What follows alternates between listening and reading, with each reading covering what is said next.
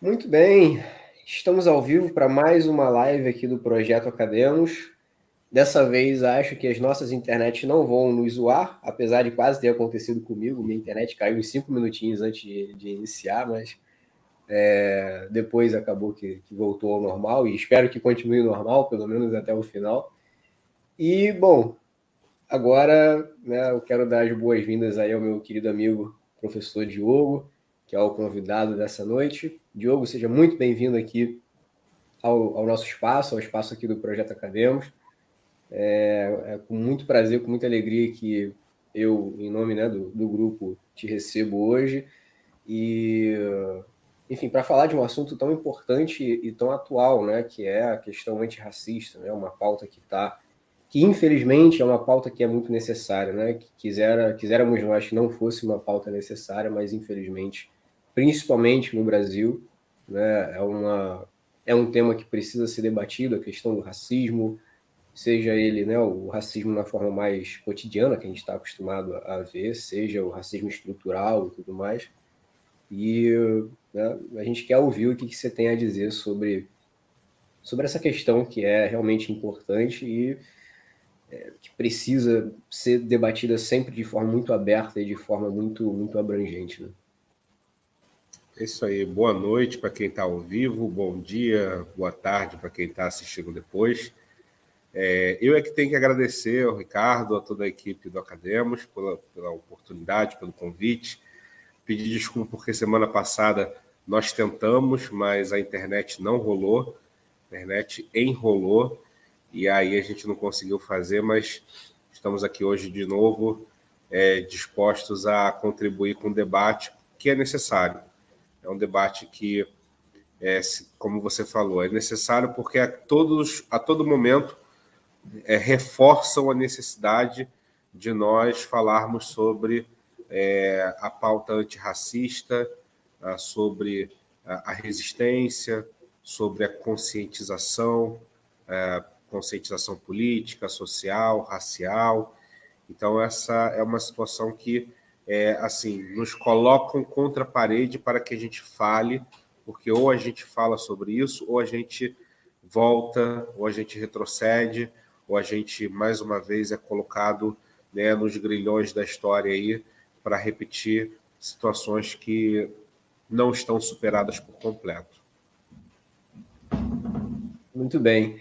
É, eu já quero jogar a primeira primeira questão aí para você desenvolver, e aí você pode ficar super à vontade para desenvolver, conforme a galera for entrando e for, de repente, mandando questões aí pelo, pelo chat e tudo mais, a gente vai, vai dando destaque né, para as questões do pessoal, caso eles queiram contribuir com a, com a sua fala também. Né? Mas a primeira questão que, que eu acho que a gente pode utilizar né, para nortear essa, essa nossa live de hoje, né?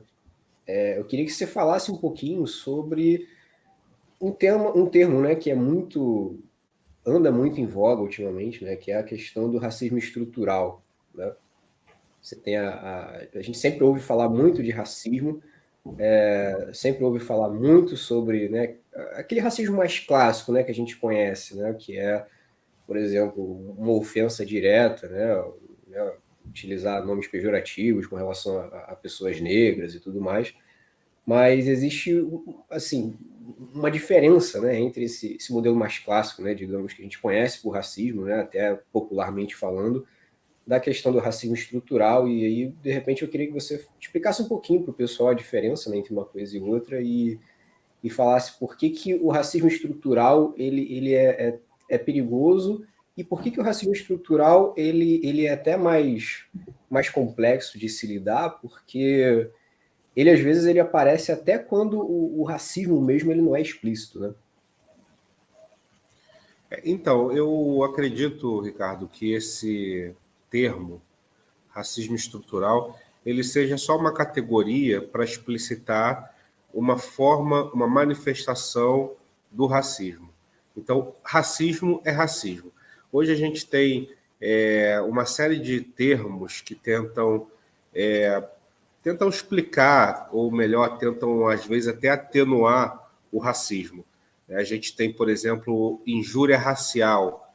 O que é uma injúria racial? É você ofender alguém com termos racistas. Ora, se uma injúria racial não for um racismo, eu não sei o que é.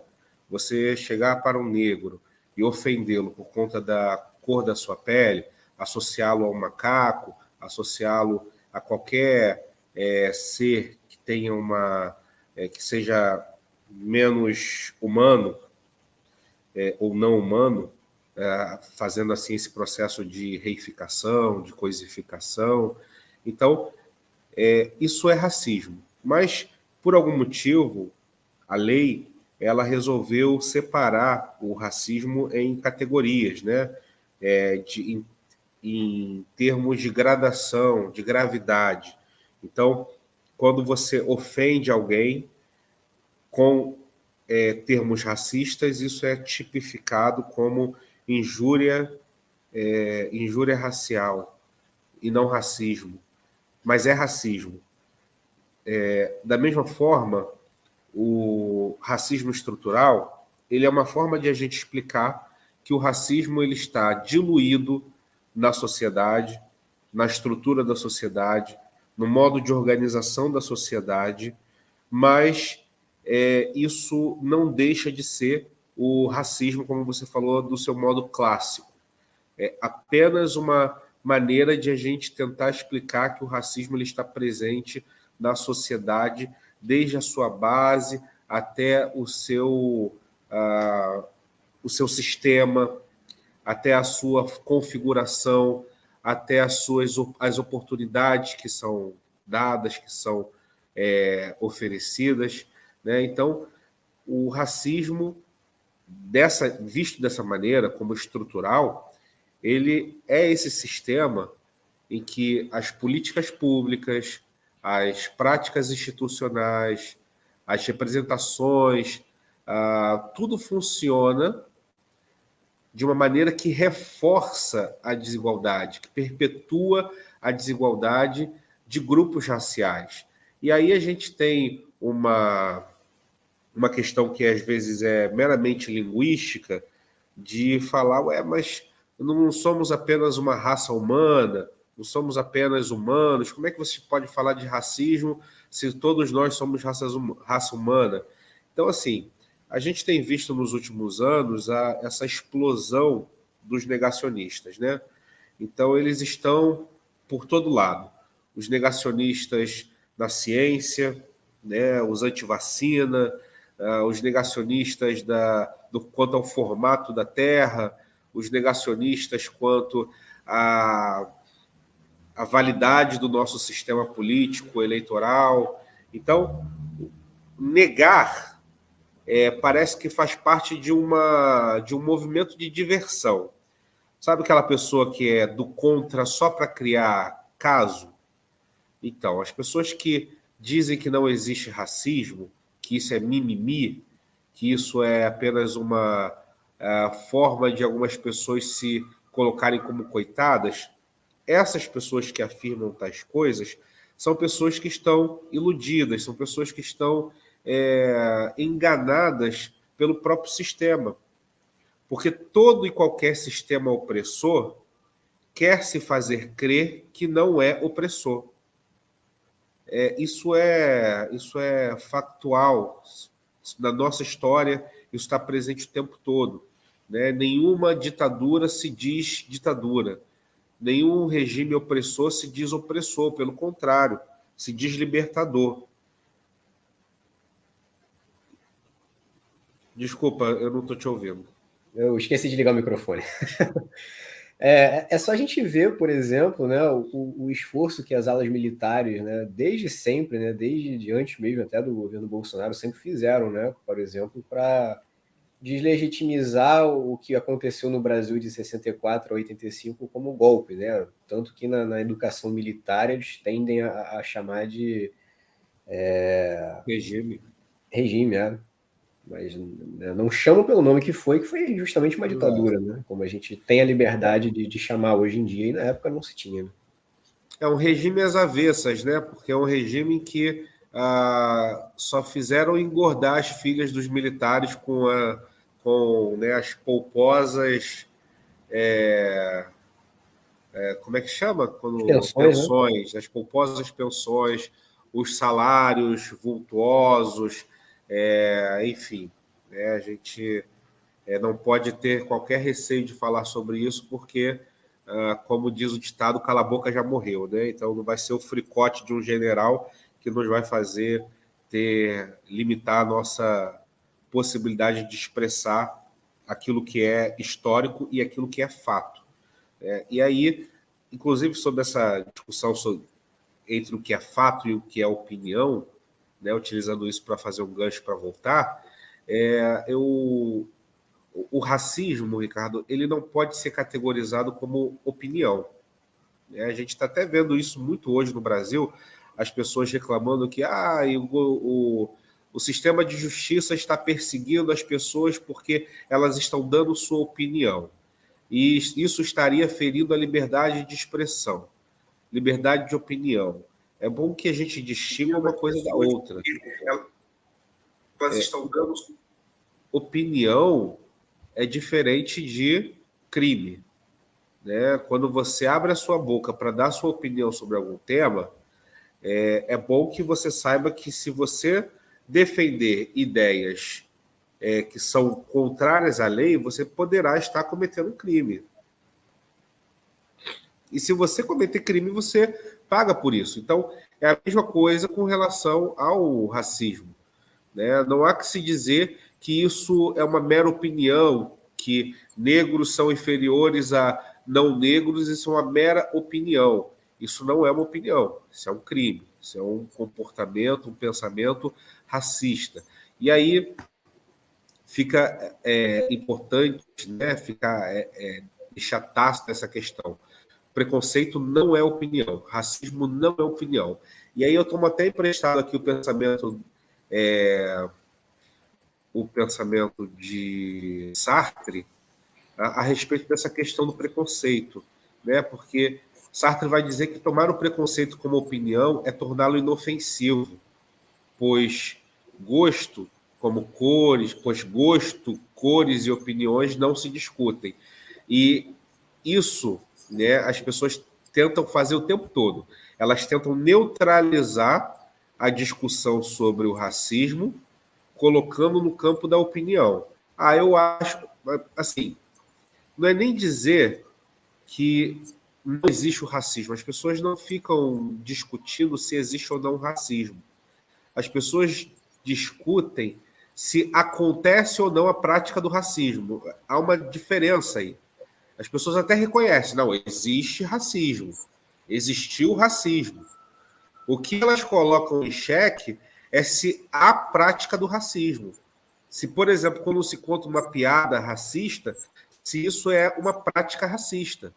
E aí, quando nós dizemos que isso é uma prática racista, e a, elas aparecem com aquele discurso deixa disso. Ah, é só uma brincadeira. Ah, é só uma um senso de humor. Você não tem senso de humor? E aí a piada racista, ela tem uma maldade peculiar, porque através dela você normaliza o preconceito. Você deixa, você faz as pessoas rirem do preconceito. Então, quando você torna aquilo uma coisa normal, você quase que faz as pessoas acharem que aquilo ali é uma coisa é, irrelevante. Né? Então a gente precisa lembrar que a liberdade de expressão ela não pode legitimar o preconceito, certo? Em Sartre, a gente vê que o preconceito é, ele se trata não de um pensamento, mas de uma paixão. E, de fato, o preconceito é uma coisa tão irracional, o racismo é algo tão irracional, que a gente não pode, de fato, ir pelo caminho de pensar o racismo a partir da perspectiva do pensamento, e sim da paixão. Da paixão no seu sentido mais grego possível, de patos, de doença, de afecção, né, de afetação, é porque uma pessoa que se permite o racismo é uma pessoa extremamente afetada pela falta de é, empatia, pela falta de é, amor, pela falta de humanidade. Né? Então, é, o homem, enquanto ser racional, ele vai sempre buscar a verdade. Ele está ciente do, de que seus raciocínios eles são apenas prováveis, são possíveis, é, e que outras considerações vão colocá-los em dúvida. Isso é um método científico, né? A gente tem, a gente apresenta as nossas ideias e coloca as nossas ideias à disposição para dúvida, para a partir do método da dúvida a gente confirmar ou não aquela hipótese inicial. É, a gente nunca sabe, quando a gente começa um trabalho, quando a gente começa um pensamento, a gente nunca sabe muito bem para onde está indo. Né? A gente, aquele nosso pensamento, aquele nosso trabalho está aberto, a gente fica até meio hesitante. É, e há pessoas que são é, atraídas. Né? Então, assim, o que eu estou querendo dizer? Que quando a gente pensa, a gente automaticamente se coloca como abertos ao diálogo, abertos ao contraditório, abertos à dúvida. As pessoas e por tabela, abertos à, à possibilidade de, de, uma mudança de opinião, uma mudança de paradigma, né? Como, Sim. Talvez é até mais correto de dizer. Se colocam como diálogo, como dialógicas, uma postura dialógica. É, o, mas se você observar bem um racista, um machista, um homofóbico, você vai ver que ele não está aberto ao diálogo. Ele simplesmente vai dizer: não, isso não é homofobia, não, isso não é machismo, não, isso não é racismo. É só uma ele brincadeira. Tem... É só uma brincadeira. Não, isso é meu jeito de ser. Eu penso assim. Mas isso não é machismo. Eu não, nunca bateria numa mulher, né? Como se a agressão ela fosse apenas se ela se limitasse apenas ao aspecto físico, né? Então, o é importante a gente ter essa visão, né, de que quando algo é uma opinião, quando algo está na esfera do raciocínio, a prova de que isso é uma opinião e que está na esfera do raciocínio é que existe a possibilidade de você dialogar sobre. Mas o que acontece nesses casos que a gente está falando, em especial do racismo, é que não há uma, uma postura dialógica. Na Idade Média, quando se falava de negros, se falava de é, bichos sem alma. E não tinha conversa, era bicho sem alma, ponto final. Ah, no, só de, muito depois que começaram ah, os padres jesuítas a questionar aquela questão se havia ou não. Ah, assim, parece absurdo, né? Mas tiveram que questionar se o negro tinha ou não alma, para que ele tivesse algum direito. Então, olha do que a gente está falando. A gente está falando de é, um ser que, como o branco, tem dois olhos, um nariz, uma boca, duas orelhas, dois braços, duas pernas, uh, órgãos internos, órgãos, órgãos externos. É, tem, fa falam, que escutam, que veem, que respiram. Uh, qual é a diferença? Ah, a diferença é que você é negro e eu não. Não. Então, se você é negro, você não tem alma. Se você não tem alma, você é bicho, tem que ser submetido à escravidão, submetido a é, todo tipo de privação. Então, isso é uma coisa que não está no plano da razão, da lógica. Porque não tem como você conversar com uma pessoa que, vendo tamanha, é, tamanha obviedade, não se permite o debate, não se permite ao debate. Então, como Sartre afirmou, isso só pode estar no campo da paixão. Né? Porque essas pessoas se colocam como pedras que não mudam. Né? Na verdade, até as pedras mudam, porque com o passar dos anos, das décadas, dos séculos, o vento vai talhando né, as pedras. Uh, mas essas pessoas elas querem se colocar como maciças, como impenetráveis, é, porque elas se colocam numa insegurança tamanha ao ponto de perguntar: se eu mudar, o que acontece? Né? Se eu aceitar a mudança, onde nós vamos parar? E é justamente aí que o racismo ele deixa de ser uma conduta individual para ser uma conduta estrutural. Porque se eu mudo, eu perco. Se eu mudar o padrão, eu perco. Quando o sistema ah, escravista aqui no Brasil foi, salvo engano, o último a cair, ah, quando estava para cair, os fazendeiros estavam em pânico porque, tá, e as minhas garantias? E aquilo, por, e aquilo porque eu paguei? E quem vai trabalhar para mim? Como é que vai ser isso? É, então, não está em questão aí a ética, não está em questão aí a justiça, está em questão aí a posse, supostos direitos. Né? É como se a gente for pensar, o, o, a comparação ela só é válida com a contextualização de época, tá? É, é como se a gente hoje fosse pensar a reforma agrária e pegasse os latifundiários falando, pô, essa, eu investi nessa terra, aí vai fazer reforma agrária e eu vou perder o que eu investi? Então, de tal forma, o racismo é, ele desconstruía a humanidade do escravizado, que ele era tratado como uma, um pedaço de terra ou como uma posse, né? as humilhações, as violências, ah, tudo isso se justificava por um aspecto de não existência enquanto humano. Então, é, isso, eu repito, isso não tem como nós avaliarmos como fruto de um erro de opinião. É, ah, alguém poderia, ah, mas é uma opinião insensata. Não, não é opinião. Opinião é quando a gente tem um pensamento que é fundamentado.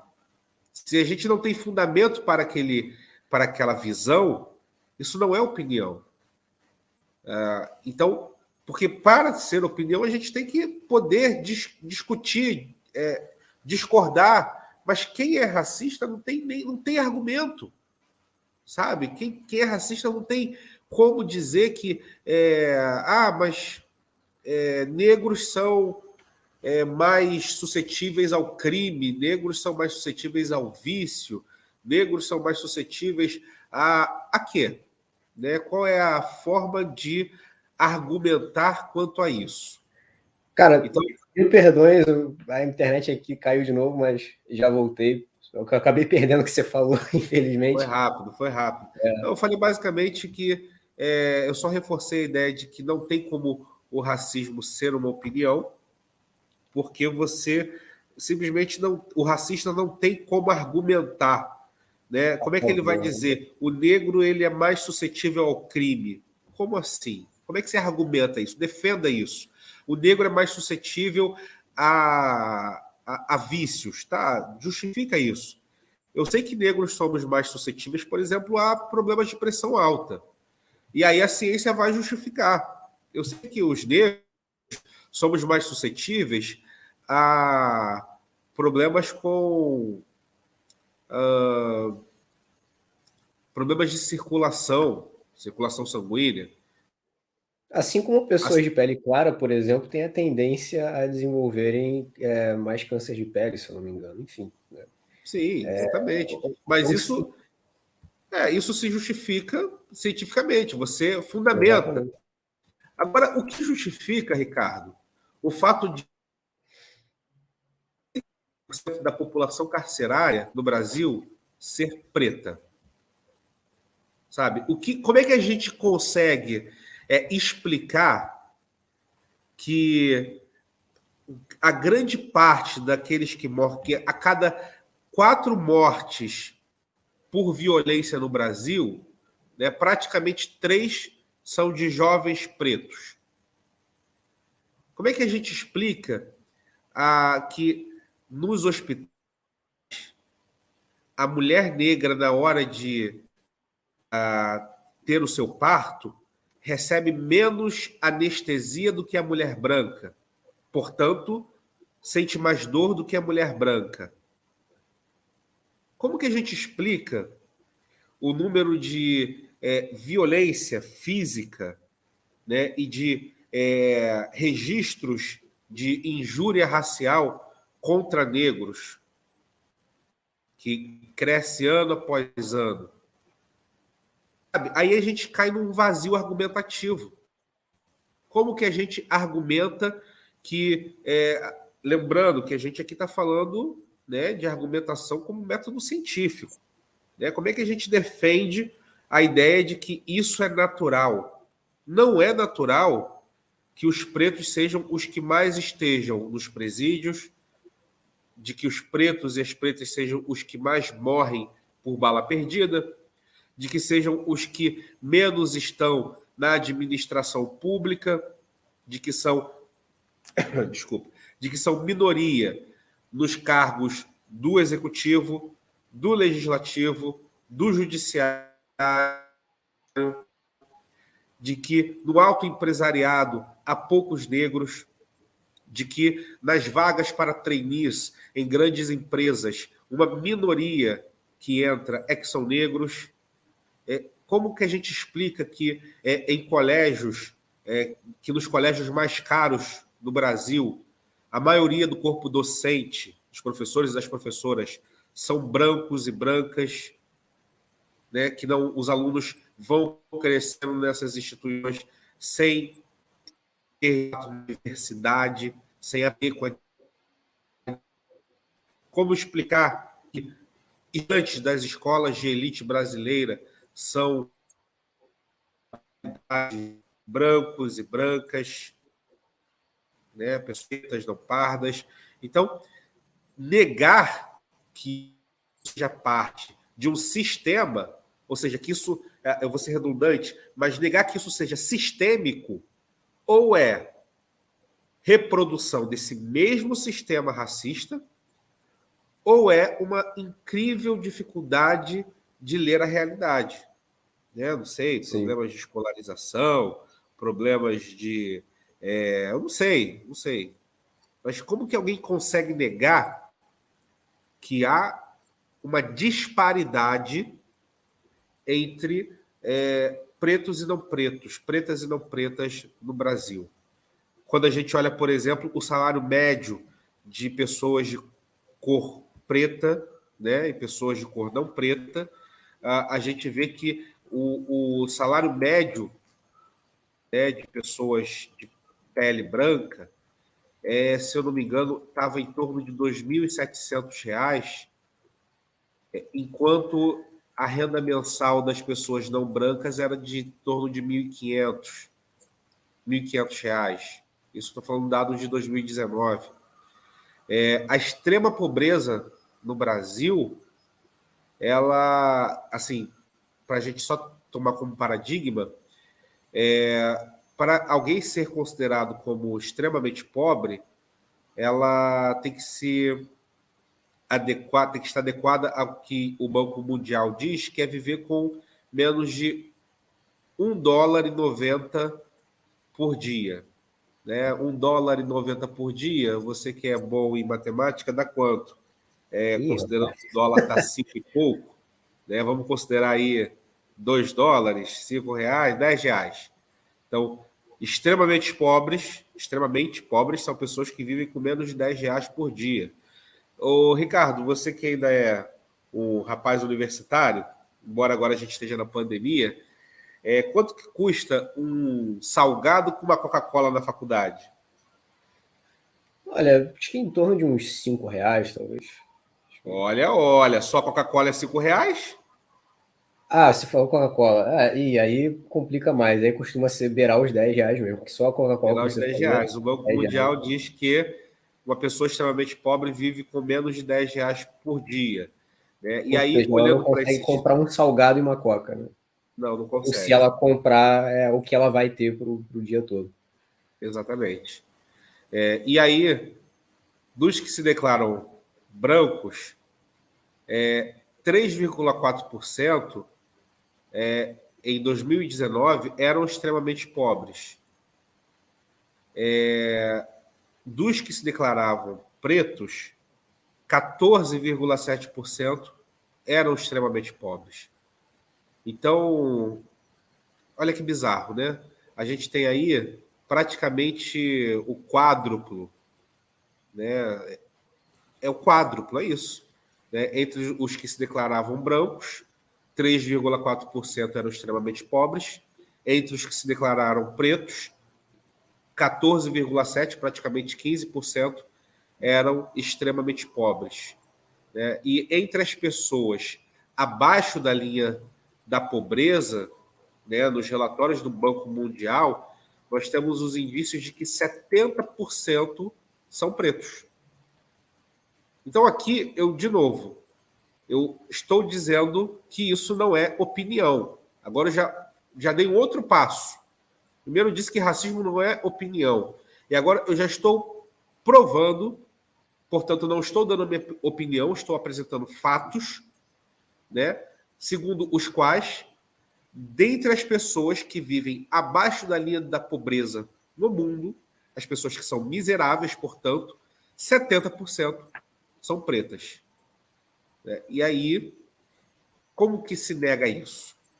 Né? Quando a gente junta isso ao fato de que, ah, aos dados que eu dei sobre a população carcerária, voltando à questão da questão é, carcerária, Ricardo, de 2005 a 2019, nós tivemos um aumento de 380% da população carcerária preta.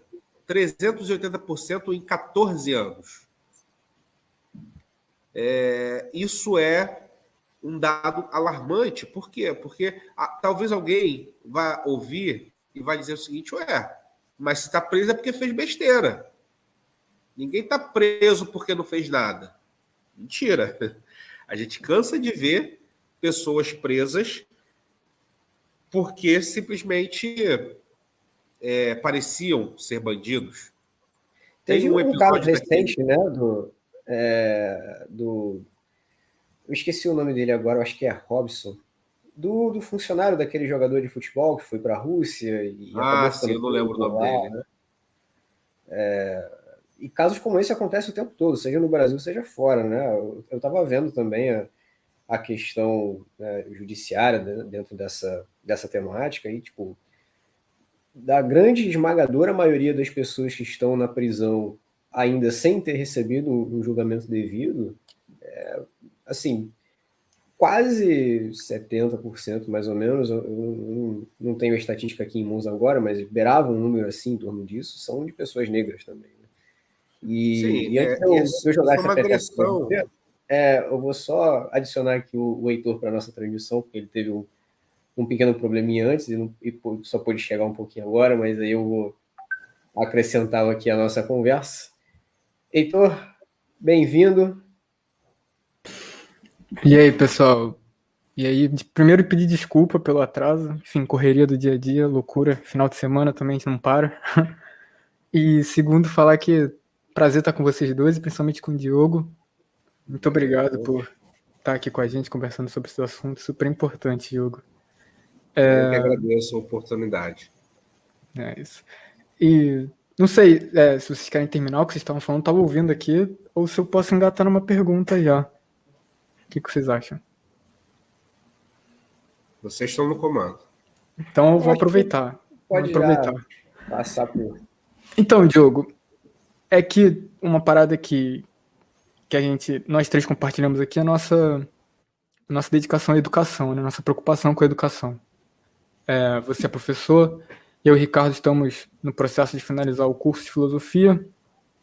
E isso é uma questão muito, muito importante para a gente, essa coisa da, da, de como conectar os alunos à disciplina, né? Como fazer eles se interessarem pelas, pelas questões, como fazer eles perceberem que essas questões fazem parte da vida deles, né? E uma coisa uma situação muito curiosa que, que veio, ó, chegou aos meus ouvidos recentemente, foi na, na aula de estágio, justamente. O professor contou a situação de, de uma conhecida dele, que era professora no Pedro II, e professora de filosofia. E ela estava dando a aula de filosofia dela e ela percebeu que tinham duas alunas negras que não estavam muito engajadas com a aula, estavam um pouco desinteressadas, estavam meio voando, e ela chamou as alunas para conversar. E as alunas falando, pô, professora, esses, esses autores que você está tratando, eles não dizem nada pra gente. Como quem diz, pô, professor, autores brancos, europeus, a gente não está muito interessado nisso, né?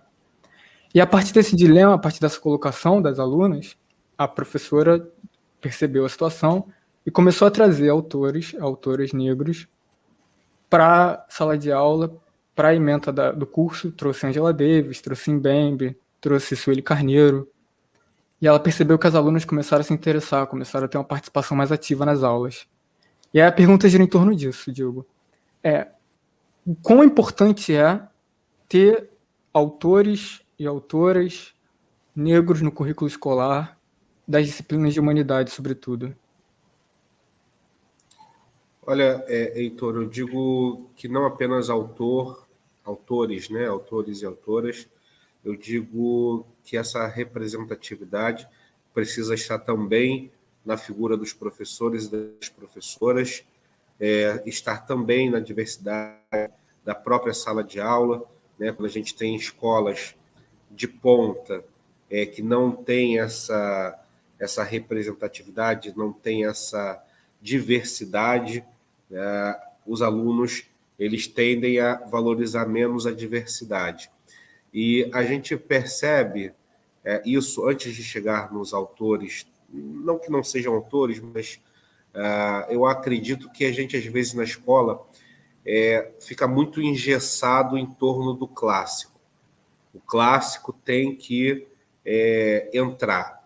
Né? Em algum momento, o aluno tem que ler. É, tem que ler os clássicos da literatura brasileira. Eu não estou me opondo à leitura dos clássicos em sala de aula, mas eu acredito que é, nós precisamos compartilhar, né? nós precisamos agregar aos clássicos também é, uma produção que seja representativa. A gente tem hoje uh, uma missão enquanto docente que é trazer o aluno para a aula. Né? Agora, mais do que nunca, né, nesses momentos de pandemia, é, o aluno, nós estamos vendo uma evasão escolar recorde. Né? Os alunos, principalmente do ensino médio, não voltaram para a escola, ah, mesmo com a decretação do retorno, que ainda é um retorno precipitado. A gente está vendo aqui no Rio de Janeiro essa, essa proliferação da variante Delta.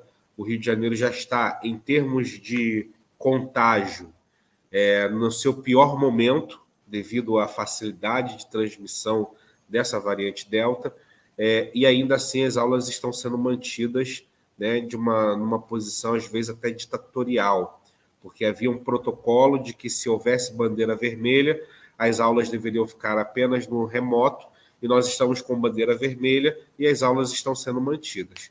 É, mas isso é uma outra questão. Se, na verdade, essa não é uma outra questão. Essa parece ser uma outra questão.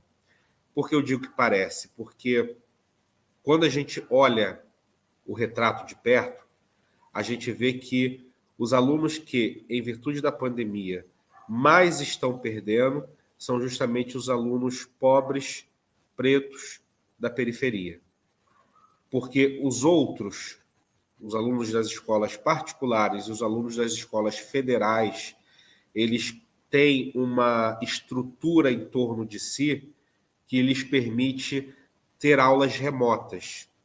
O aluno do estado do Rio de Janeiro, o aluno do município do Rio de Janeiro, o aluno do município de Nova Iguaçu, de Queimados, de Belfor Roxo, esse aluno simplesmente não tem aula remota. É, o que fazem é qualquer coisa, menos aula remota. A gente não pode chamar aquilo de aula remota.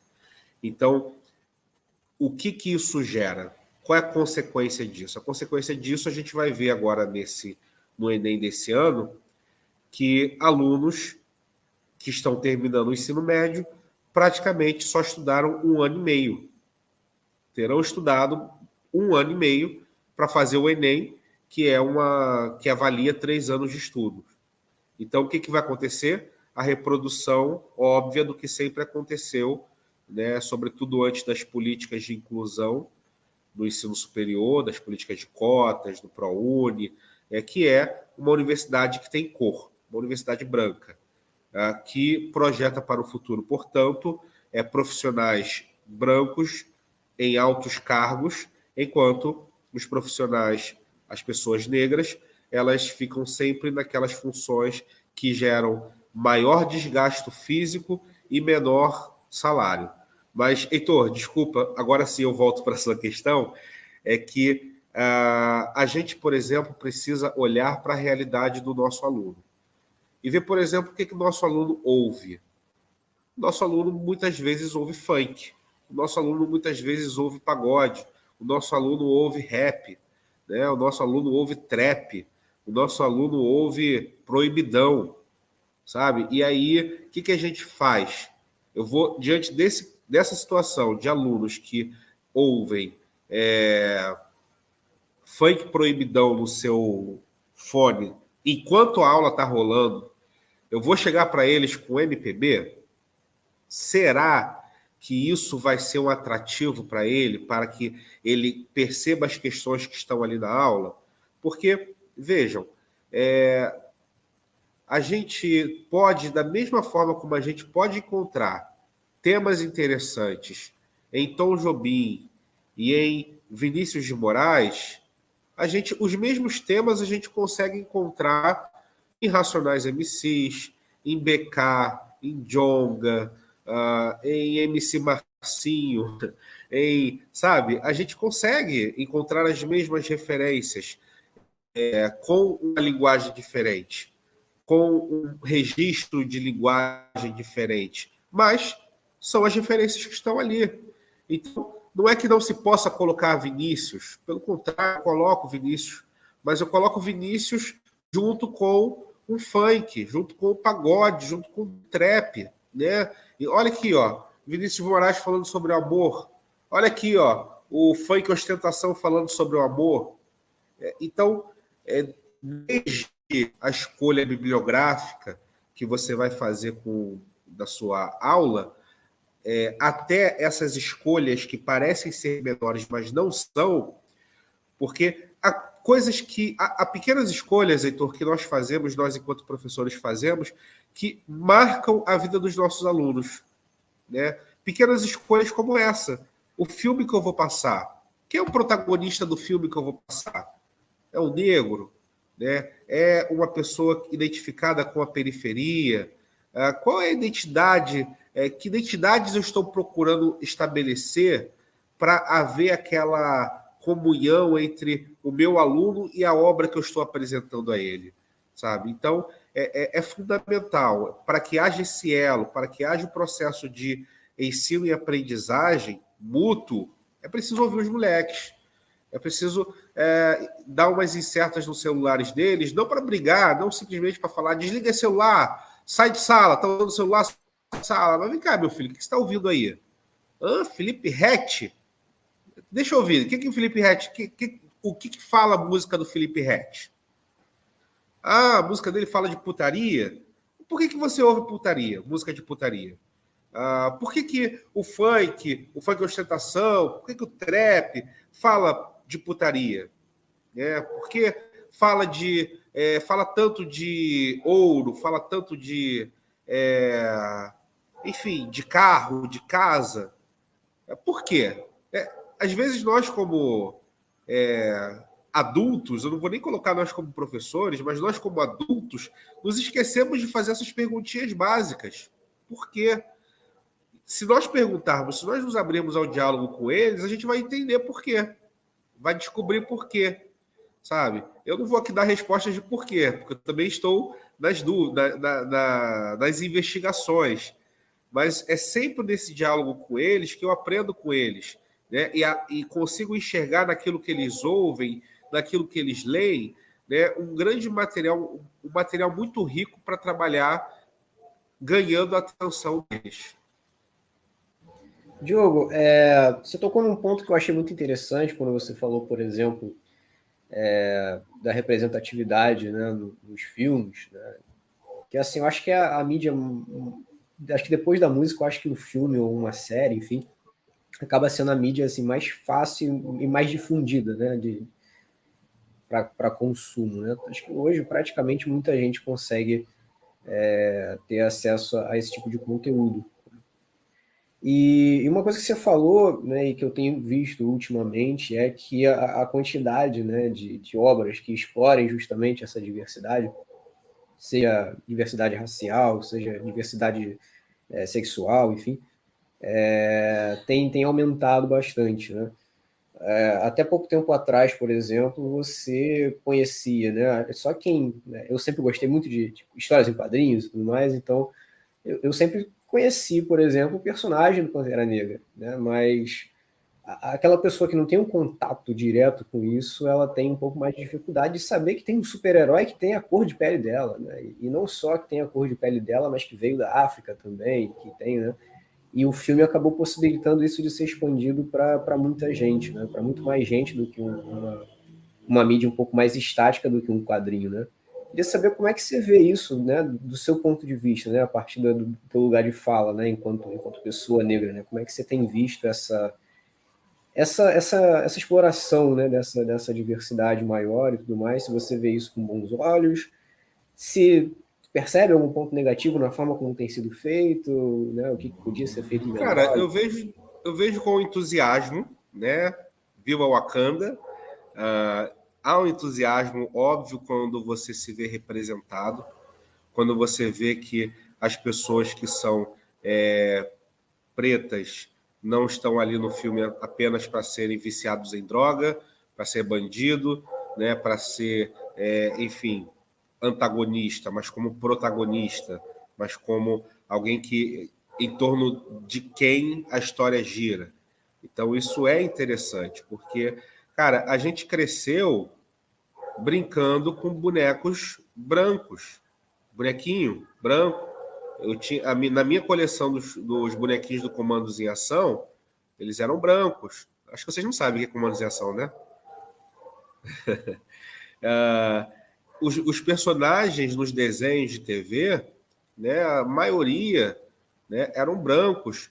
Né, e o cara só ficava preto quando era recebia uma magia, né, que era o He-Man né? Mas o príncipe era o loiro, né? Mas é quando ele recebia a magia lá, né? pelos poderes de Grayskull, né? Então tem que vir um poder do céu para aparecer um, um, personagem preto na televisão, né? É, mas assim, a gente cresceu vendo tudo branco, sabe? Então, quando a gente começa a se ver representado, né, e tem a oportunidade de mostrar para nossos filhos, para nossos alunos, é, uma, algo positivo com a sua cor, isso é fantástico, sabe? Então, uh, eu, eu fico muito feliz de ver essa produção aumentando, de ver que a gente, por exemplo, cada vez mais tem tido, né, embora seja num ritmo muito, muito, muito lento ainda, quando você olha, por exemplo, na história da televisão aberta,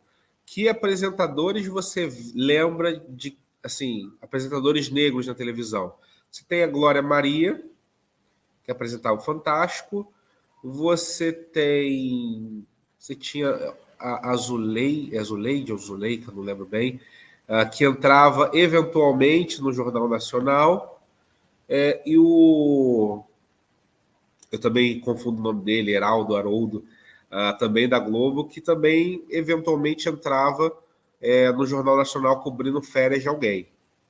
Hoje você tem a Maju, hoje você tem na Globo News uh, outras apresentadoras, apresentadores, você tem repórteres, uh, você tem é, o próprio Lázaro Ramos, a, a esposa dele, né, que é Thaís alguma coisa. É... Thaís o que, Ricardo? Thaís Araújo. Thaís Araújo. É, então, assim, a gente ainda conta nos dedos, sabe? Mas já é, já é uma tendência, uma tendência de alta. Mas é muito pouco ainda, bicho, é muito pouco. Obviamente sim, sim. é muito pouco. Se a gente pensar que nós somos a maioria da população brasileira e que na televisão nós não somos nem 10%, né? É bizarro. Mas sair de 2% para chegar a 10% é um avanço sabe? A gente não pode simplesmente dizer que não há avanço algum. Há avanço. A quem? Um avanço a quem? Mas há. Agora, existe também a exploração, como foi a palavra que você usou, né, disso, uh, o marketing né, que se faz disso.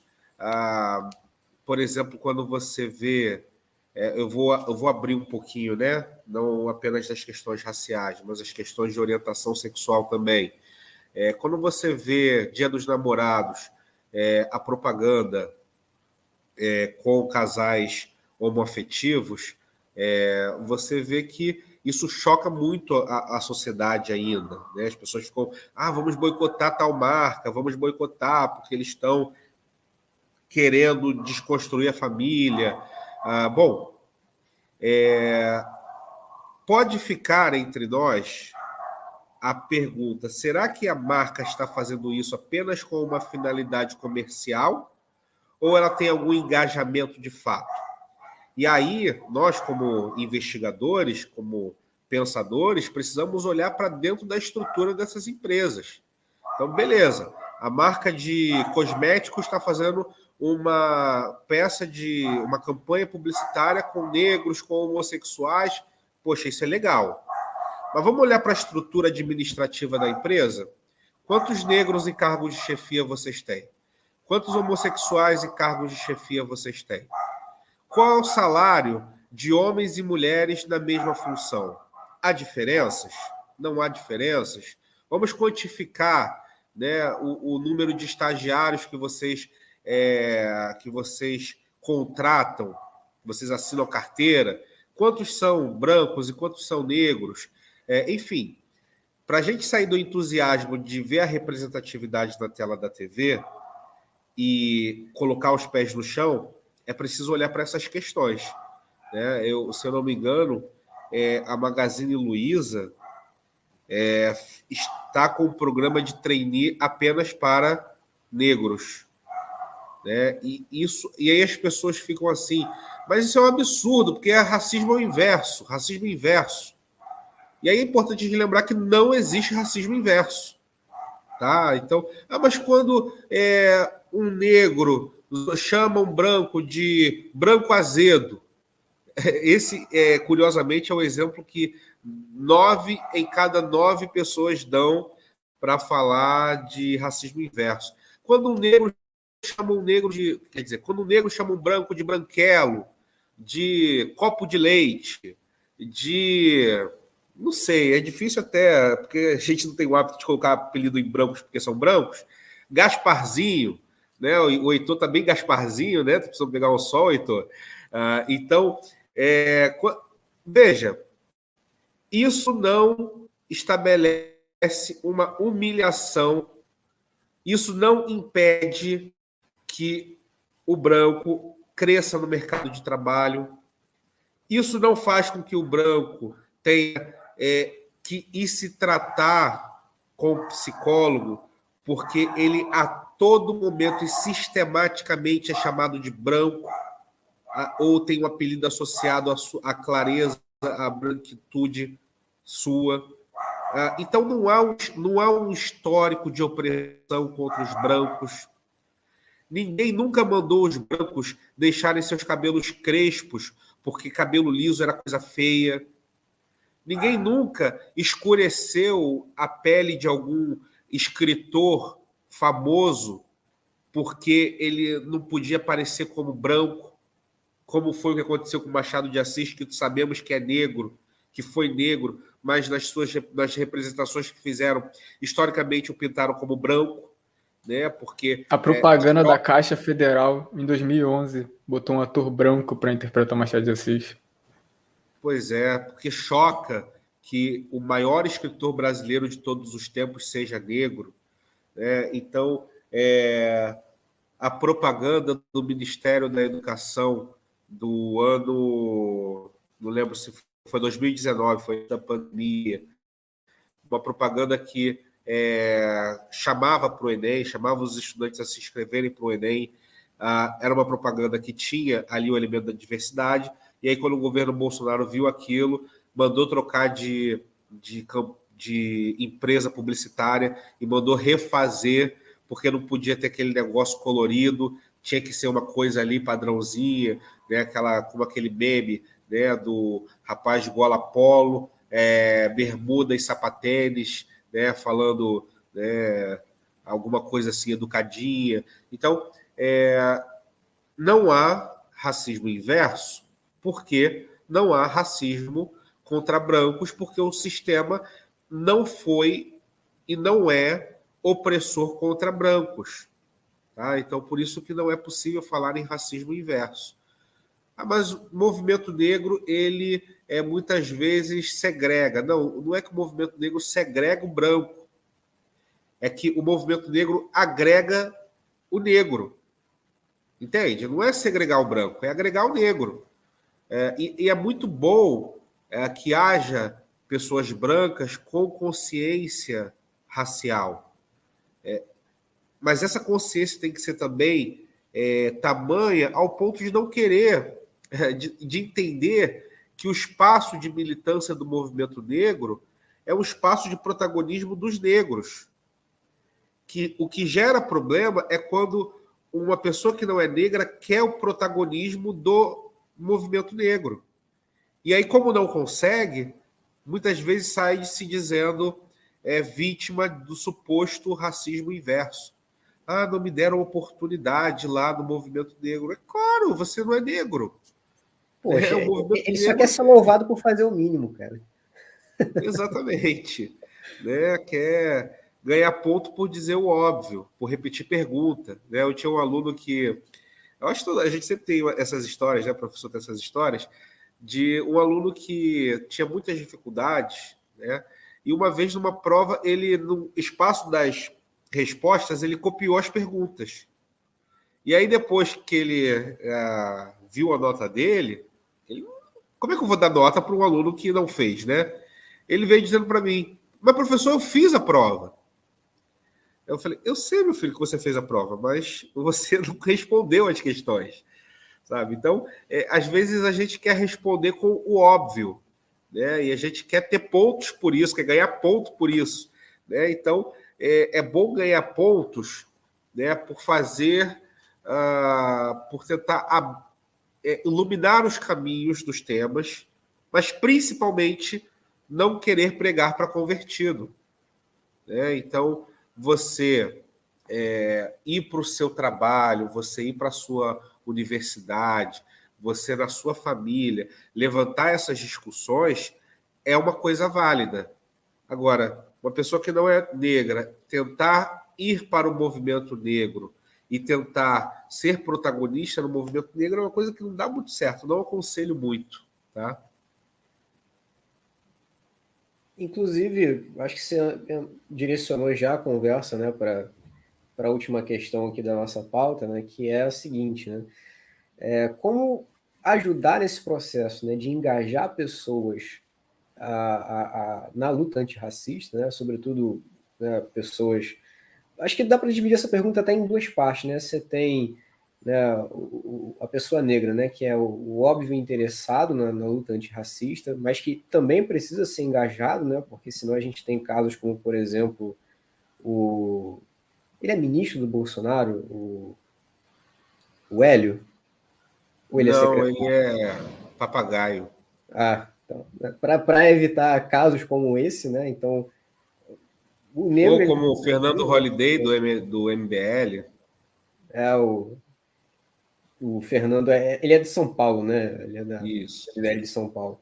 E, e também como engajar, como engajar os brancos na luta antirracista, sem, no entanto, né, é, evitando né, esse tipo de problema, né, de, de, do branco querer ser o protagonista de uma luta que, que, que não é, não é assim, é, onde não é uma luta por ele, né? é uma luta por, por, por, pessoas que estão sendo oprimidas. Né? Então, ao mesmo tempo que ele precisa estar engajado na luta antirracista, mas ele tem que saber qual é o, espaço que ele precisa ocupar nessa luta. Né?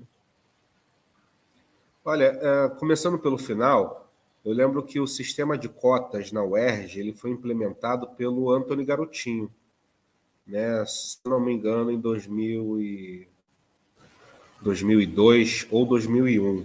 Né? Depois a gente dá um Google para confirmar. Uh, e Antônio Garotinho não é, é, não é negro. É óbvio que, como político, ele tentou utilizar isso como um ativo político.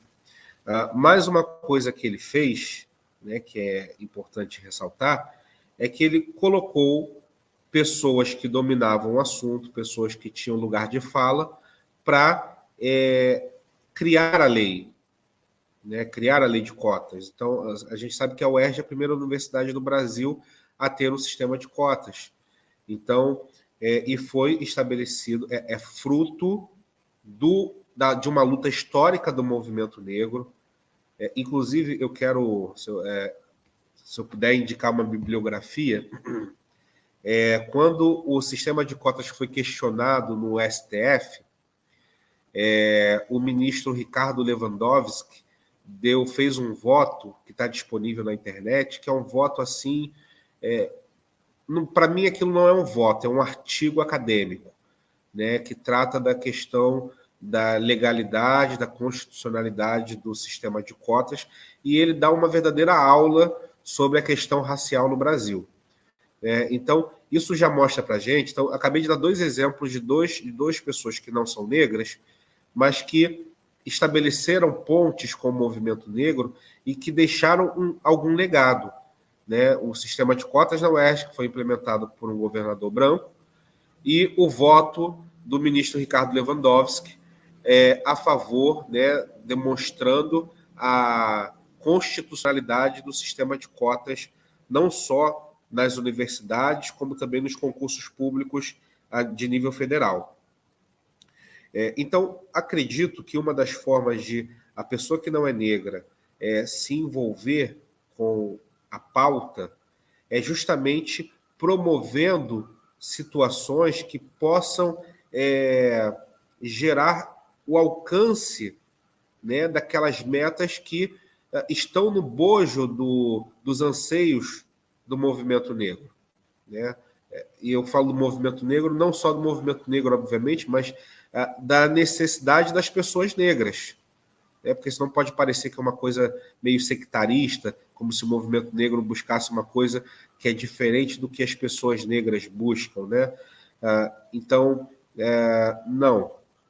É, não, como eu disse no, né, no momento anterior, não é legal querer pegar essa primazia da pauta né, para parecer legal para parecer que é, é uma pessoa que tem uma visão aberta, mas também não pode se omitir, né? não pode é, fingir que não existe a questão. Então, você sendo um professor, você precisa trazer isso para sua sala de aula. E às vezes parece que só pode trazer isso para a sala de aula professor de humanas. Né? O professor de matemática não pode trazer isso para a sala de aula, por quê?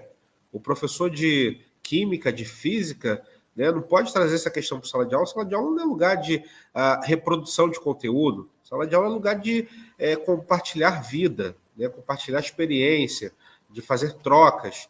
Né? Então, a, a, aquilo que está na essência da sociedade precisa estar em discussão nos, uh, nos fóruns, nos, nos lugares, nos espaços em que isso for possível. Então, onde você estiver, você precisa gerar o questionamento. Né? Vem cá, por que, que aqui na nossa sala de aula só tem branco? Vem cá, por que, que no nosso curso aqui de filosofia tem poucos negros? Por que, que no, no nosso curso aqui de direito, de medicina, por que, que a, aqui no, no, na Procuradoria da República, por que, que entre os diplomatas, por que, que entre. É, então, assim, onde você estiver inserido, você tem que ser uma voz da diversidade. Então, eu acredito que seja assim que a gente consegue é, fazer esse. levantar essa bandeira antirracista ah, sem necessariamente estar vinculado a algum grupo organizado. Porque isso é uma questão de consciência. E essa mesma consciência é o que precisa ser despertado é, nos jovens, né, nas crianças, é, nos adolescentes, quanto à sua identidade, o que você é, quem você é, né, o valor, o ter orgulho da própria história. E isso a gente faz não apenas colocando o como os livros de história, principalmente os mais antigos faziam, que as únicas que pareceu novela da Globo, só parecia preto quando era novela de que retratava o período da escravidão. Né? Então, quando tinha lá a sinhazinha, o senhorzinho, que tinha aí e ainda assim sensualizando o corpo da mulher negra, né? Trazendo ali a questão da violência. A, a gente, a gente fala muito, sabe, de, de que o Brasil é um país miscigenado, é, só que a gente esquece de falar que essa miscigenação é fruto de estupro, né? que é fruto de uma a forçação, de uma violência sexual que foi acontecendo historicamente né? e que continua acontecendo. Ah, que você olha e fala, nossa, é, o Brasil, quando o, é, quando se criou aquela ideia de que o Brasil era o país do futuro, ah, se criou uma ideia falsa, né? As pessoas pensaram que o Brasil era o país do futuro porque seria o, o país das oportunidades, o país do crescimento, o país com recursos naturais, o país com é, uma grande massa populacional. É, só que, na verdade, se falava que o Brasil era o país do futuro por conta dessa miscigenação. Né? No futuro, essas barreiras elas vão ser cada vez, até por conta dos fluxos migratórios, é, a gente vai ter cada vez menos essas ilhas, é, as ilhas étnicas. Então, com, com esses fluxos aos quais me referi, a gente vai ter cada vez mais essa mistura. Agora, isso não significa que havendo miscigenação, não há, não há racismo, não há preconceito. Né? Afinal de contas, o, o cara continua querendo que sua filha branca case com um homem branco. Uh, a família continua querendo que o seu filho branco case com uma menina branca.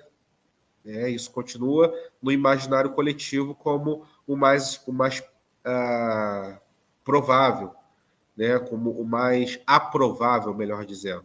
Então, é, a gente precisa transcender essa questão do livro de história que só trata do negro quando fala de uh, racismo e coloca aquela foto negro no tronco levando chicotada, do negro carregando peso, do negro né, ali é, em navio negreiro.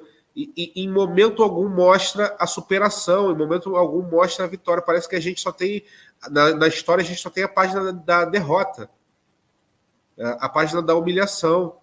E sem contar que não explicam muitas vezes como se deu o processo de escravização, né? Porque parece que é, o negro é mais fraco, né? Quando na verdade, quando você coloca uma arma de fogo na mão, não tem essa de ser mais forte ou mais fraco, tem uma arma de fogo, né? Quando você vê um, um menorzinho, né, de 12 anos que vem te assaltar, se o menor de 12 anos vem te assaltar na mão grande, você vai dar o seu celular?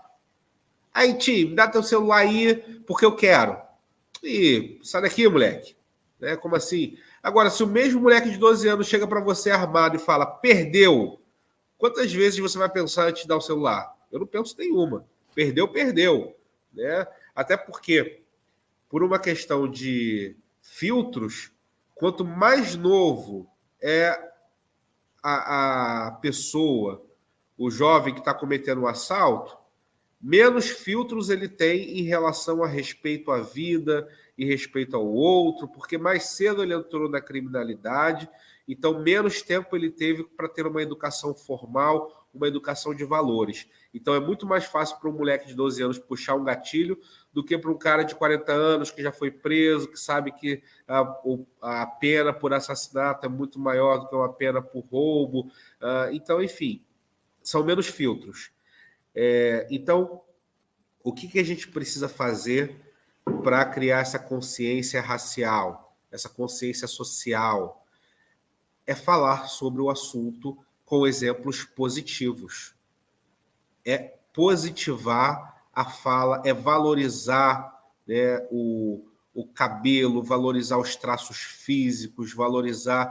A gente lembra que na época do em que o nazismo quis dominar, quis subjugar os judeus, eles pegavam as suas características físicas e ah, transformavam aquilo em galhofa, né? Eles transformavam aquilo em é, charges, é, de modo a humilhar Né? Olha como os judeus são feios. Isso acontece também é, até hoje, quando falam do nariz do negro, quando falam da boca do negro, quando falam, é, quando reificam a, a, mulher negra, falando da bunda da mulher negra, quando falam do peito da mulher negra, quando falam ah, do. Aí outra uma coisa que fica meio.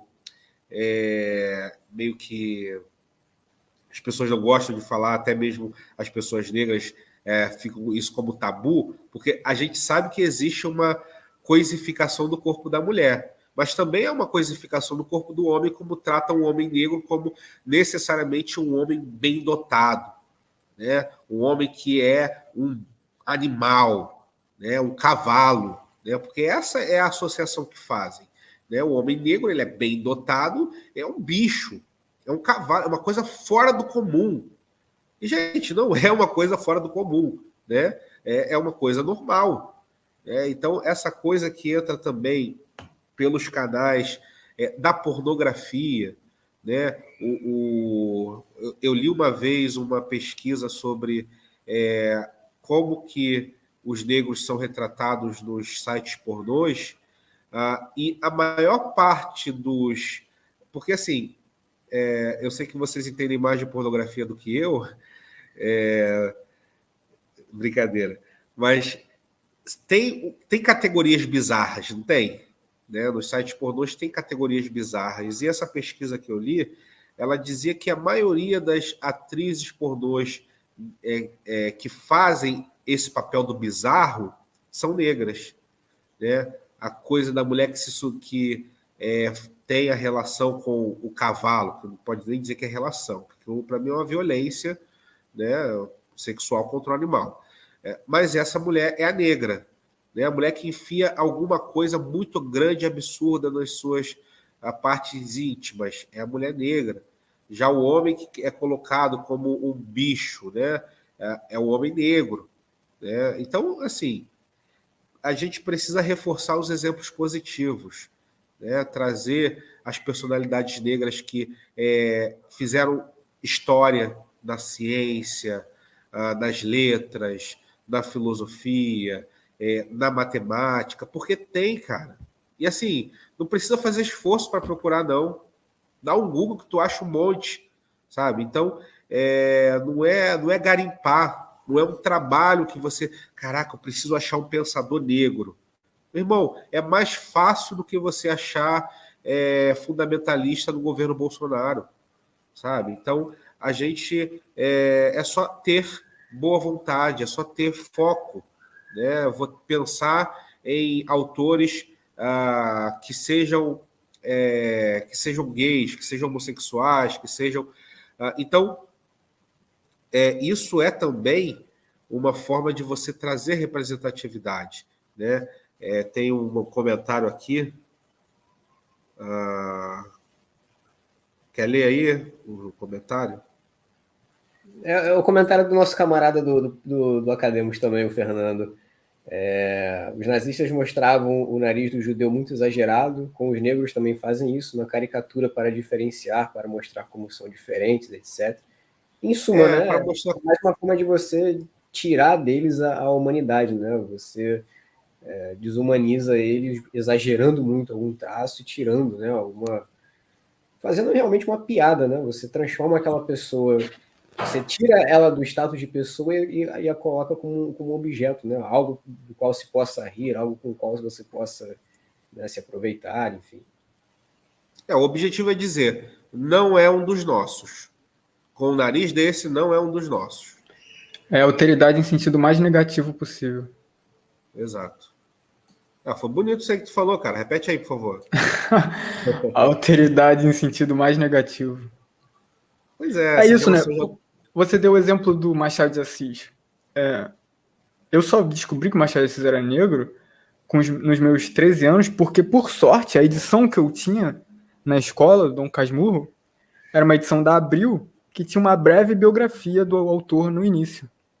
Mas até então, eu pensava que Machado era um autor branco. Não se comentava, na, na minha época de ensino médio, não tinha nenhuma referência sobre isso no livro de história, no livro de literatura, nada. Era simplesmente o autor importante da literatura brasileira, patrono da Academia Brasileira de Letras, não se comentava nada sobre a raça dele, sobre a cor de pele dele. A gente teve agora recentemente uma. Eu não vou lembrar agora quem, quem era, tá? Mas uma polêmica na, na UFRJ, porque houve um, a indicação de um. Foi a Faculdade de Direitos, eu acho que foi a Faculdade de Direito, uh, porque houve um compositor que foi indicado para receber o título de doutor, né? Ah, foi um e, sambista, eu esqueci o nome dele também. É, foi um sambista. E simplesmente negaram. Negaram o título porque é, se, diz, se disse, né, a pessoa que estava avaliando, uma mulher loira, disse que ele não tinha produção acadêmica suficiente para receber uh, o título de doutor honoris causa.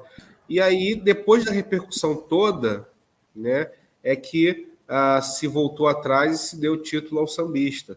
É, então, assim, é, mais uma vez, quer dizer que a sua, aquilo que você produz enquanto literatura só vale se for uma literatura clássica, né? O, a Ney Lopes, né? O Metaphysical está falando. Foi o Ney Lopes, é, foi o Ney Lopes, isso. Sim, então é, essa, isso também é uma face do racismo é, é que as pessoas tentam contemporizar e dizer, não, não, não é que tenha sido racismo, não, é racismo o nome disso. Sabe? Porque se fosse um autor de jazz, de, da MPB, ah, não teria tido problema. Sabe? Teria recebido lá o título dele. A gente ah, viu isso então... acontecendo também por esses dias no, no Roda Viva, né? Com, com o Martim da Vila sendo convidado, e aí a, a, os, os entrevistadores querendo, de qualquer forma, né, que ele meio que fizesse uma, uma associação né, entre, entre o, o, mundo do samba, principalmente o mundo do samba no Rio de Janeiro, com, com o crime organizado no Rio de Janeiro, né, enfim. É, tem que chamar a polícia para falar isso, né? Chamar o secretário de segurança. Você chama o artista para falar de arte. Né? Não que o artista seja alienado. É óbvio que o artista sabe, uh, sobretudo do mundo do samba, da relação histórica do samba com o jogo do bicho. Né? Mas será que é o artista que tem que ficar respondendo por isso, né? Quando isso na verdade é uma questão de polícia. É, enfim, é, a gente vive. É, coloca-se o negro no centro da roda para tentar tirar dele, parece que uma autocrítica. É, realmente, a gente faz música muito bem, a gente é, domina uma das nossas, um dos nossos maiores culturais, mas é uma coisa que está manchada pelo crime. É, é, é, isso que querem que ele fale? Né? Que não, a gente não pode falar do samba pelo samba, a gente não pode falar da arte pela arte, né? tem que ser sempre num viés que negativa a coisa, sabe? Então, é, é, isso continua presente. E eu li depois a, a fala, o tweet da entrevistadora, e ela continuou é, reforçando que não foi preconceituosa, que não teve nada demais na pergunta dela, que foi só é, ela, como jornalista, fez o papel dela de perguntar. É, assim, é como eu disse, não é pelo caminho do, da lógica, não é o caminho da opinião, é o caminho da paixão, é o caminho da doença. Né? Não doença no sentido de desmerecer e fazer com que a pessoa é, não pague pelo seu crime, mas é uma é a patologia do pensamento, é a doença do pensamento. É, não é a não é a via do raciocínio dialógico, é a via do raciocínio autoritário. É isso e ponto final. Eu não erro, o que houve foi um, o erro foi a interpretação de vocês. É, então, é, por isso que eu volto ao Sartre, né, para dizer que preconceito não é opinião, né? Perfeito. Diogo, a gente está se aproximando aí do nosso encerramento aí dessa, dessa live de hoje. Uma pena, né? Porque se dependesse só da gente, acho que a gente podia ficar falando até dizer chega, ainda mais que a gente gosta de falar. É, eu queria saber, antes de eu passar né, para de repente alguns recados finais e tal. Eu quero saber se o Heitor quer fazer mais algum apontamento, alguma questão. Não, então, é, é uma coisa que a gente costuma fazer é, com os convidados é perguntar se eles têm alguma leitura para indicar, alguma, alguma coisa que possa, enfim, que as pessoas possam continuar o debate com elas mesmas em casa. Se você quiser indicar alguma coisa, alguma coisa introdutória, de repente, não sei.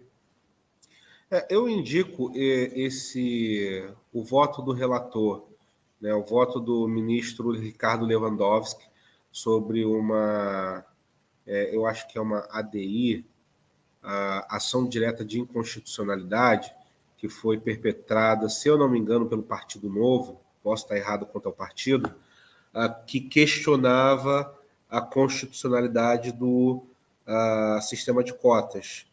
E aí ele tem um voto, como eu disse, magistral, é, falando sobre a questão, sobre a luta do movimento negro no Brasil, a luta do negro no Brasil, sobre as disparidades étnicas no Brasil, uh, e ele ali dá um embasamento muito bom. Foi, foi um trabalho de equipe, da equipe dele muito bem feito, ouvindo muitos uh, teóricos é, negros, citando a, a bibliografia do, do, do, voto dele. É uma ótima bibliografia, né, porque ali você vai vendo, é, você encontra ali vários, várias referências né, para essa discussão, né, Silvio Almeida, G7 Souza, enfim, é, Conceição Evaristo, ah, muita gente, ele cita ali no, na bibliografia dele, cita ao longo do, do voto dele, e como é um voto, é uma peça argumentativa.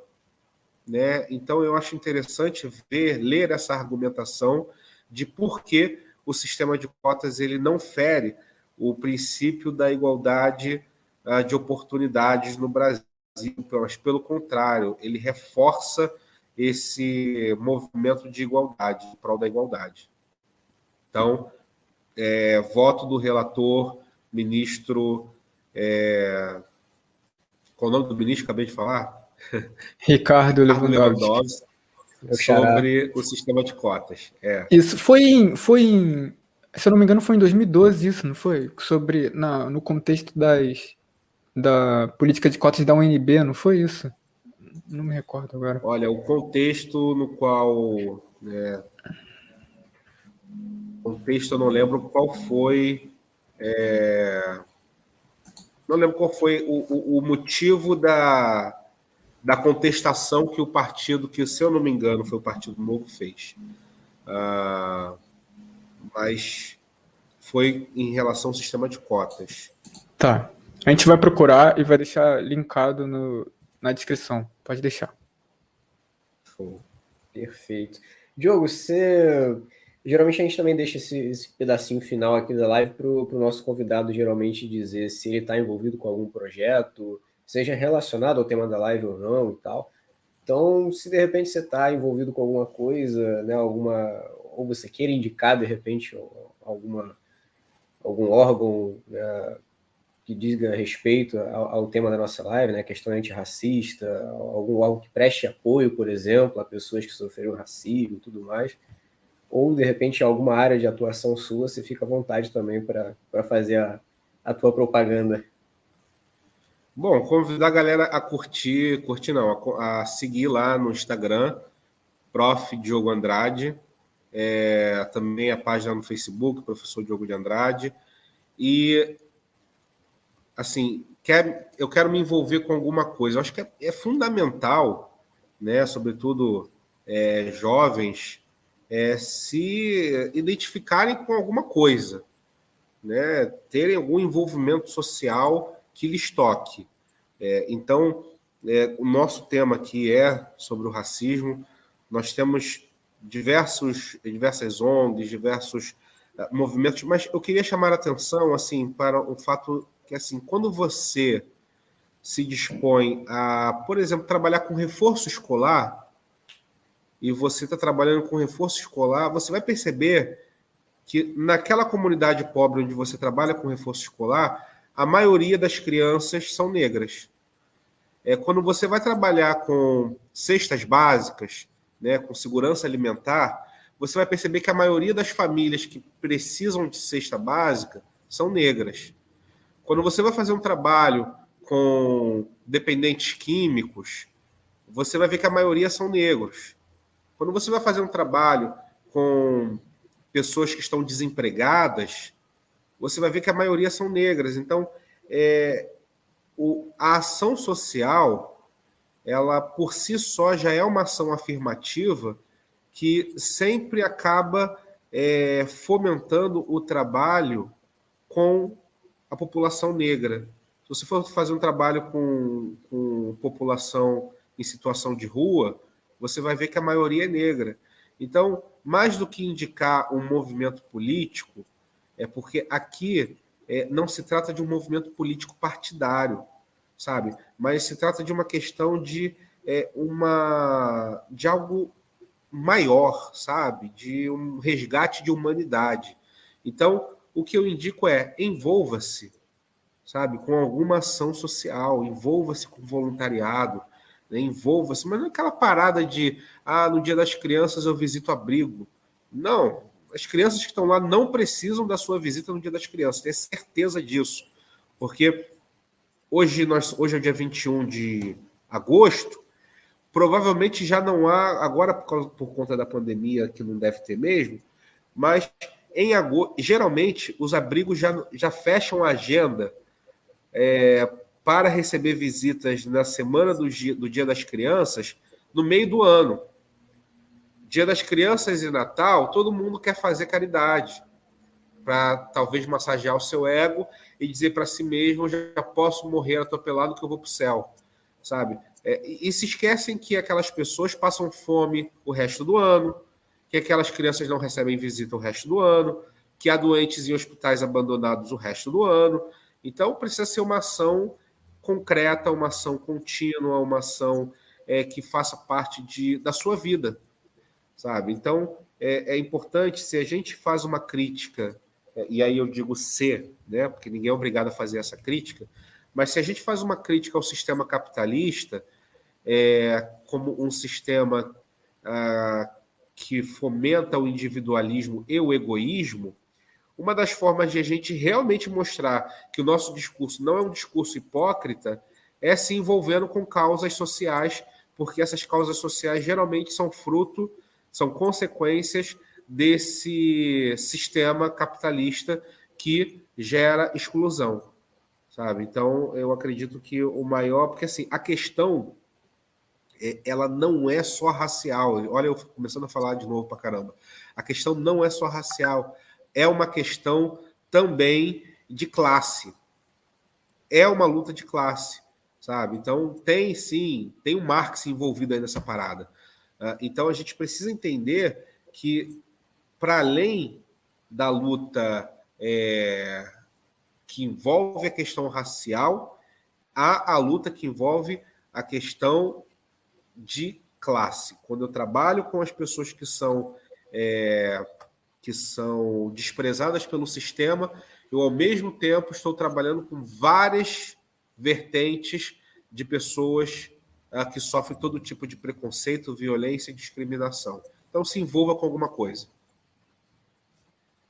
Perfeito. Diogo, a gente te agradece mais uma vez aí pela participação, pela disponibilidade né, de, de, dois finais de semana, né? Porque semana passada a gente já teve junto, mas infelizmente nós tivemos problema e tu né, prontamente já ofereceu o final de semana seguinte já para estar conosco de novo. Então eu te agradeço muito aí pela, pela tua disposição. É, agradeço também a, a quem né, pôde assistir a, a, live hoje, a quem já esteve, de repente, talvez, na, na nossa tentativa de live semana passada e hoje retornou né, para estar com a gente de novo. É, pedir para, se você não for inscrito ainda no canal, né, para deixar aí a sua inscrição, porque não dói, é de graça. É, deixar o, o, joinha aí também no vídeo e divulgar para as pessoas, né? O link, a live vai ficar gravada mesmo no YouTube e o link é, permanece o mesmo. Então, se você puder ajudar compartilhar, essa live também vai estar disponível depois como podcast lá na, no Spotify, Deezer, Apple Podcasts, enfim né, todas as outras plataformas, então também vai ser lançado em outros, em outros lugares. E é isso, gente. A gente vai divulgar as próximas lives, como sempre, e mais uma vez a gente agradece aí a participação, a companhia né, e a disposição de todos aí de acompanhar esse trabalho que é, tem tido bastante, bastante retorno positivo assim para a gente do projeto. Então a gente fica por aqui. E, como sempre, né, a gente está disponível nas nossas redes sociais do Projeto Academos, né, tanto no Instagram, né, Projeto Underline Academos, quanto no Facebook, né, nossa página, é, o nosso Twitter, né, o Academos Podcast, temos nosso site, projetoacademos.com, onde a gente disponibiliza os textos né, dos, dos membros do, do grupo e também as gravações dos podcasts também, para quem de repente não, não tem acesso às plataformas de streaming, poder acompanhar por lá também. É, e é isso. Ajudem a divulgar esse trabalho, porque trabalhando com a gente na divulgação, vocês realmente ajudam muito o crescimento aqui do projeto. E até a próxima, galera. Tchau, tchau. Valeu, tchau, tchau, gente.